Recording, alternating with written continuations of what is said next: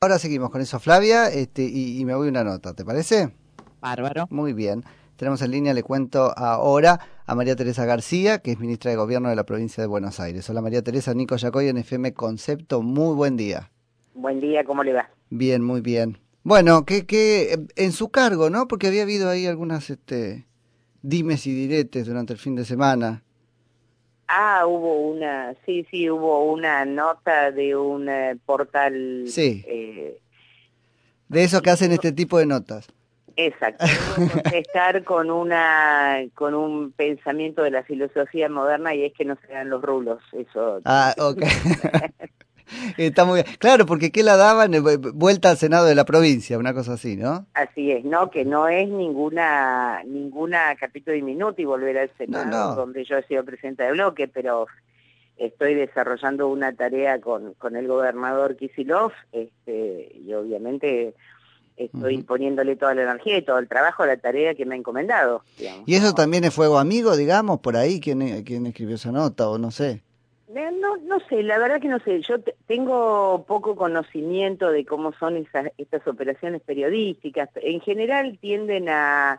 Nunca hay que mirar para el lado donde pegan, hay que mirar otro lugar, me parece, ¿no? Ah, por eso iba a decir, claro, no será una capitis diminutio volver al, al Senado de la provincia, pero sí implicaba un montón de corrimientos, ¿no?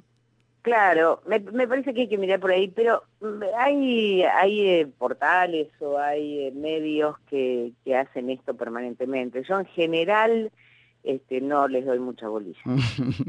bueno, este, pero al, coronavirus sí. ¿Qué, qué, ¿Cómo está la provincia con eso ahora, María Teresa? Bueno, vamos a mirar los números de hoy. Usted sabe que los fines de semana bajan, eh, bajan porque tardan en procesarse los testeos los dos días de fin de semana en los laboratorios que tenemos en la provincia. Vamos a ver cómo está el día de hoy y cómo está el día de mañana. En general los días claves son martes y miércoles para ver si sigue creciendo el virus.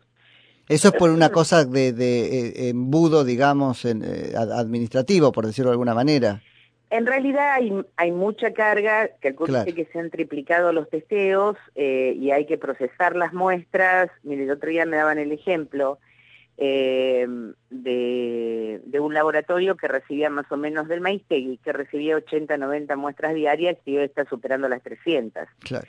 Así que los fines de semana sí se produce una leve baja que vamos a ver eh, qué sucede mañana. Yo espero que, que funcione el tema del cuidado, del cuidado personal y colectivo, ¿no? Ya ha insistido Ginés García en sus últimos días y nosotros lo venimos diciendo. Hay controles en las empresas, controles sanitarios, controles de funcionamiento en los comercios.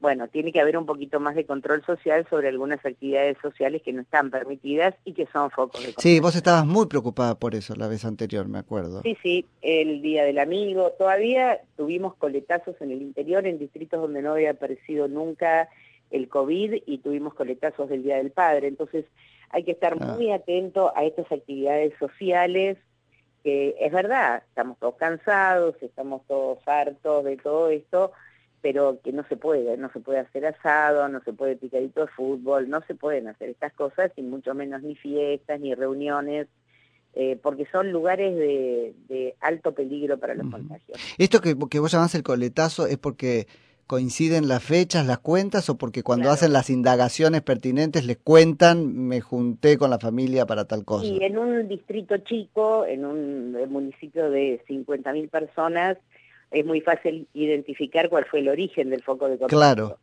Eh, los intendentes cuando, cuando detectan los casos este, y comienza la indagatoria sobre casos estrechos, con quién estuvo, dónde estuvo, porque esto es necesario para seguir la cadena de contagios, eh, aparece la reunión social o la reunión familiar, ¿no? Parecido al caso del baby shower de Nicochea.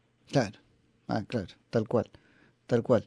Ahora, María Teresa, ¿cómo sigue la cosa? Eh, tenemos que esperar los números, pero bueno, en principio no hay que contentarse tanto por la bajita del fin de semana como no habrá que este, asustarse tanto de la subidita de martes o miércoles si es así hay que acudir ahí al promedio, pero, pero ¿qué, ¿qué avisorás que vaya a pasar? Si no hay un salto importante en la cantidad de contagios y en el índice de letalidad, eh, podemos seguir llevando esta fase como la tenemos ahora. eh, lo, todo va en vías de que no se ponga en crisis el sistema sanitario. En la provincia tenemos un 66, 63% más o menos de la ocupación de camas. Eh, bueno, lo que hay que lograr es, mantener una buena, una importante cantidad de camas libres, porque bueno, este, lo tan temido eh, por, lo, por lo cual duró tanto la cuarentena y se puso tanto esfuerzo en el fortalecimiento del sistema sanitario, es que no haya ninguna persona que necesite de la cama y el respirador y no lo tenga. No, Son las fotos horribles que hemos visto de todos los lugares del mundo. Así que tampoco nos, eh, digamos, nosotros tenemos, el gobernador tiene la disposición de seguir con esta forma, de esta manera, con la cuarentena, en la medida que los casos no crezcan eh, indiscriminadamente, que no crezcan eh, y que no se multipliquen como ha sucedido en otros lugares. Miren, en la provincia de Jujuy, estaba mirando yo el informe, eh, estaban libres de COVID hacía 45 días, creo. Incluso comenzó con la actividad de turismo interno y tuvo que volver a fase 1 ahora una semana porque los focos empezaron a crecer y la cantidad de casos empezaron a crecer. Ahora esto va a ser así, ¿no es cierto? Es un poco la nueva normalidad, va a ser esa, lo estamos viendo en el mundo, como lo que se llama rebrote, sí usted lo ha visto en Cataluña, lo ha visto en Israel, la península de Florida, este, bueno, hay que, por eso digo, se puede, yo lo, decía en la, en la fase del primero al 17 de julio, no se trata de abrir y, cerrar, se trata de abrir, cuidar, y si no se cuida, se cierra. Pero hay que cuidar mucho, por eso hay una responsabilidad este, importante, colectiva e individual, en tratar de no hacer las cosas este, que no se pueden hacer. Ahora, María Teresa, esto del 63% de, de, de ocupación de las camas de terapia intensiva, de eso estamos hablando, ¿cierto? Sí. Bien, este, vi informes en algunos medios, E5N puntualmente, que daban de distritos del conurbano bonaerense con una ocupación del 100. ¿Esto es así? Estamos en que el promedio es 63, pero ¿qué pasa con la distribución de eso? Bueno, hay distritos que tienen, por primero por el volumen poblacional, y pese a que se ha eh, hecho un esfuerzo fenomenal en multiplicar y aumentar la cantidad de camas, hay distritos que tienen más ocupación que otros. La verdad que yo no tengo registro de que haya ninguno al 100%, eh, pero sí estaban en el 90, 95%, casi al límite. Eh, y bueno, en este caso lo que se hace por eso me llama la atención el 100%, porque no he visto las tablas ninguno con este número, pero lo que se hace es todas eh, eh, aquellas personas que no están en condición, no tienen necesidad de ser internadas, de estar en, la, en el sistema de salud, van a los centros de aislamiento, que tienen además personal médico, hasta que pasen los 14 días este, obligados de cuarentena. Eh, los, las otras personas ocupan camas en el sistema de salud, algunas en, camas comunes, otras en terapia intermedia y otras en terapia intensiva. Nuestra preocupación obviamente siempre son las de terapia intensiva y los respiradores. Hay municipios que están más holgados y otros menos, eh, eh, pero eso va variando porque hay un municipio que tenía el 80%, ahora 10 días, de camas ocupadas y luego liberó.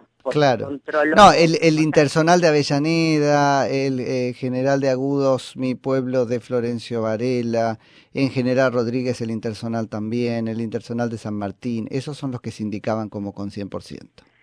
Y varios porque son son este son hospitales regionales hospitales centrales entonces hay bastantes derivaciones de distintos lugares a estos hospitales pero en general eh, todavía podemos decir que estamos con un, con un este, margen aceptable de camas disponibles.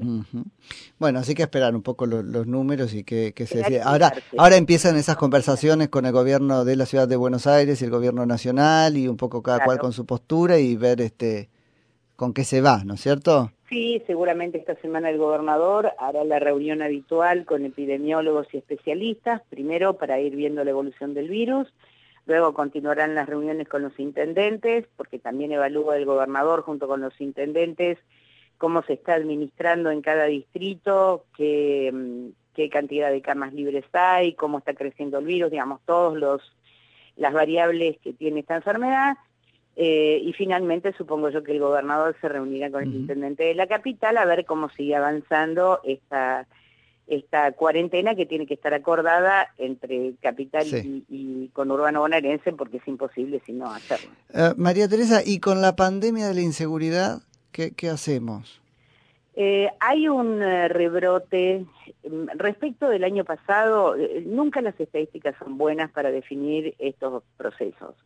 Pero respecto del año pasado, estamos igual, digamos, a julio del año pasado, en materia de índice de inseguridad respecto del inicio de la pandemia ha aumentado, porque los primeros tiempos de la, eh, cuarentena estaba todo el mundo en su casa. En realidad había sido artificial la baja durante la cuarentena. Exactamente, y ahí se produjo una baja y ahora está retomando su índice habitual. Es preocupante, es materia de preocupación del gobernador, eh, nosotros somos, hay 7 millones y medio de personas en el conurbano y en una situación irregular, porque hay gente que trabaja y gente que se queda en su casa, se modificó el hábito de vida. Eh, el delito volvió a salir a la calle. Esto es, es preocupación del gobernador, está, creo yo, ya en proceso de licitación la compra de patrulleros, hay que reforzar el sistema de patrulleros, eh, una cosa es comprar un patrullero, policías no se pueden comprar, digamos, los policías tienen que formarse, así que mm, el ministro de Seguridad está pretendiendo y organizando una reasignación del personal de seguridad, eh, por más que tengamos vehículos eh, en todo el territorio. Y además, bueno, desde el día de, la semana pasada, desde el día jueves o viernes, se han sumado las fuerzas federales a los operativos de la provincia, para organizar la presencia de estas fuerzas federales en todo el conurbano. En todo el conurbano, porque hay ahí alguna este, queja ¿no? de los eh, intendentes no oficialistas, como que fueron relegados en la distribución. Escuché una queja de Cravet, creo, de la NUS. Sí, por eh, ejemplo. pero bueno, los municipios se van incorporando de a poco, no se puede hacer el desembarco de la totalidad de las fuerzas federales en un solo día, porque no es solamente que pongan el pie en el territorio, hay que coordinar, eh, como se está haciendo, eh, a la policía de la provincia con las fuerzas federales en los distintos lugares. Bueno, pero de a poco puede ser equitativamente o no equitativamente. va a ser equitativamente como todo lo que está haciendo el gobierno de la provincia. Mire, el aporte financiero a los municipios ha sido absolutamente equitativo eh, en la distribución por CUD, el, el aporte de insumos hospitalarios, respiradores, eh, ha sido equitativo y por supuesto que el tema de la seguridad además no tiene, no tiene frontera política, no es que en este distrito que es peronista hay inseguridad y en este no. No, por eso. que la, Pero si unos se atienden más que otros, sí va a haber más inseguridad en los opositores porque ahí hay como una especie de derrame, eso es cierto. Y sí, claro, si usted un distrito prácticamente lo cerca en materia de seguridad el delito se va a transportar al distrito claro. o a otro. Y guarda con, con, con, cubrir el conurbano porque dejan el campo inmediato totalmente este, descubierto. Ahí también hay un derrame, ¿no? Recrudecimiento de Luján para allá, por ejemplo. Bueno, es que esto es la programación que está haciendo el Ministerio de Seguridad de la provincia eh, junto con los intendentes en primer término y luego con las fuerzas de seguridad federales hay ubicaciones estratégicas de los operativos de seguridad, eh, de la búsqueda del delito, que se van haciendo de a poco. Los tres primeros distritos fueron Avellaneda, Matanza y Quilmes, después Esteban Echeverría y Almirante Brown, y se van incorporando al resto de los distritos en una acción programada, porque si no es lo que se dice, todo el mundo desea que haya más fuerzas de seguridad para evitar el delito. Ahora, si eso se hace descoordinadamente, lo más probable es que tengamos multiplicación en lugares cercanos. Ahora, María Teresa, este, supuesto que los números sean similares al año pasado, sí, aparentemente, no sé qué este, concepto tenés vos sobre el punto, hay cosas nuevas, el, el recrudecimiento, ¿no? O la violencia, pongámoslo así, mayor violencia en este, los delitos, la mayor violencia en la defensa. ¿Qué, qué pensás sobre eso? ¿Es configurativo de una, de una nueva inseguridad? ¿Esos sí son elementos novedosos? No, creo que no. Creo que el, las acciones de la defensa frente al delito, estos hechos que han ocurrido últimamente, han existido siempre, digamos. Hay varios casos en, la, en, los últimos años en la historia del delito de, provincia y de capital, de reacciones de la gente que se defiende. No creo que haya una nueva modalidad en eso. Sí creo que la situación general, el impacto económico que ha tenido la, la pandemia hace que, que por ahí el delito mute, que haya otras formas de delito. Hay muchas más motos en la calle con motochorros, hay mucho más delito al paso, eh, que en algunos momentos puede ser violento. Por eso... ¿En vez de qué eh, cosa? Digo, para que el número me siga dando igual. Hay, hay más motos, pero menos qué. No, hay menos, lo que yo veo, ¿no? Eh, no soy entendida en el tema, así que voy a decir, creo que hay menos entraderas, hay, hay más delito en la calle, más acción rápida del delito, ¿no? Para evitar eh, persecución policial, etcétera.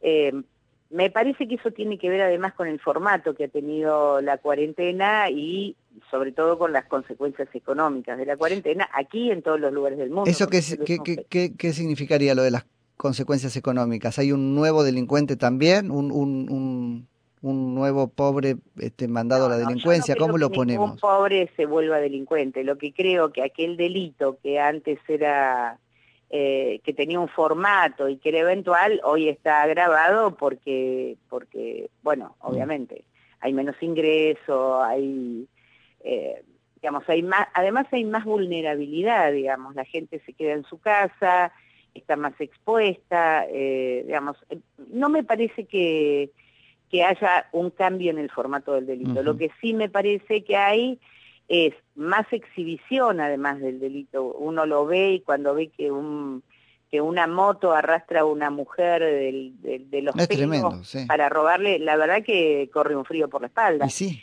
Eh, lo que lo que digo es que esto sucedía el año pasado también, no no no es una no es una un fenómeno de esta cuarentena, ¿no? Mm. Este, sí, no sé, bueno, de todos modos está muy mal.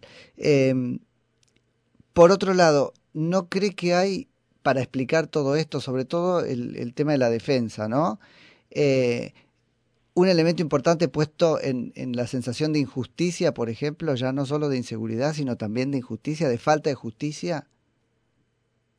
Bueno, Y también de protección este, policial, ¿eh? pongo ahí como todo junto para no tirar la pelota a otro poder enteramente.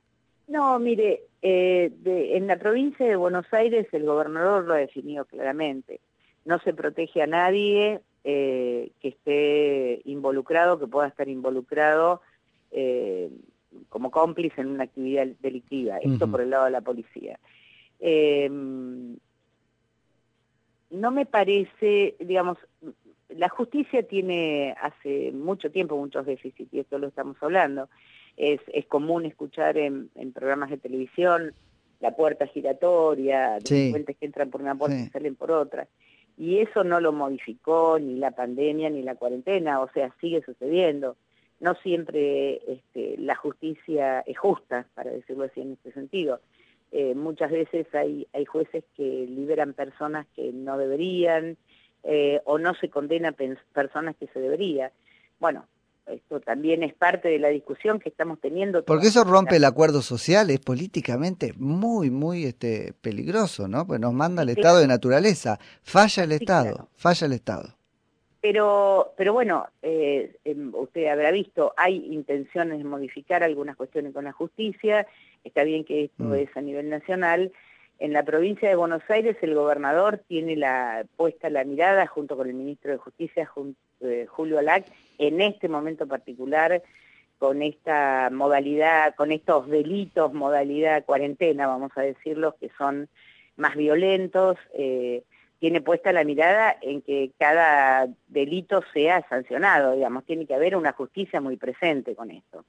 Porque si no sucederá lo que inevitablemente sucederá, que, y, que hay que evitar desde la responsabilidad institucional que uno tiene, que es la justicia por mano propia, que eso también es muy delicado porque de verdad esto sí rompe este, el contrato social. Eso no, no lo rompe, creo yo, eso demuestra que está roto. Bueno, tiene razón usted, demuestra que está roto y hay que evitarlo porque nosotros tenemos que vivir en una sociedad equilibrada institucionalmente y para tanto cada uno de los poderes que tiene eh, obligaciones en la sociedad tiene que cumplir con su tarea. Y en este caso la justicia debe hacerlo. Por eso le digo que hay tanta mirada del gobernador sobre este tema. María Teresa, te dejo empezar el día. Muchísimas gracias por la charla. No, a gracias. María Teresa García, que es ministra de Gobierno de la provincia de Buenos Aires.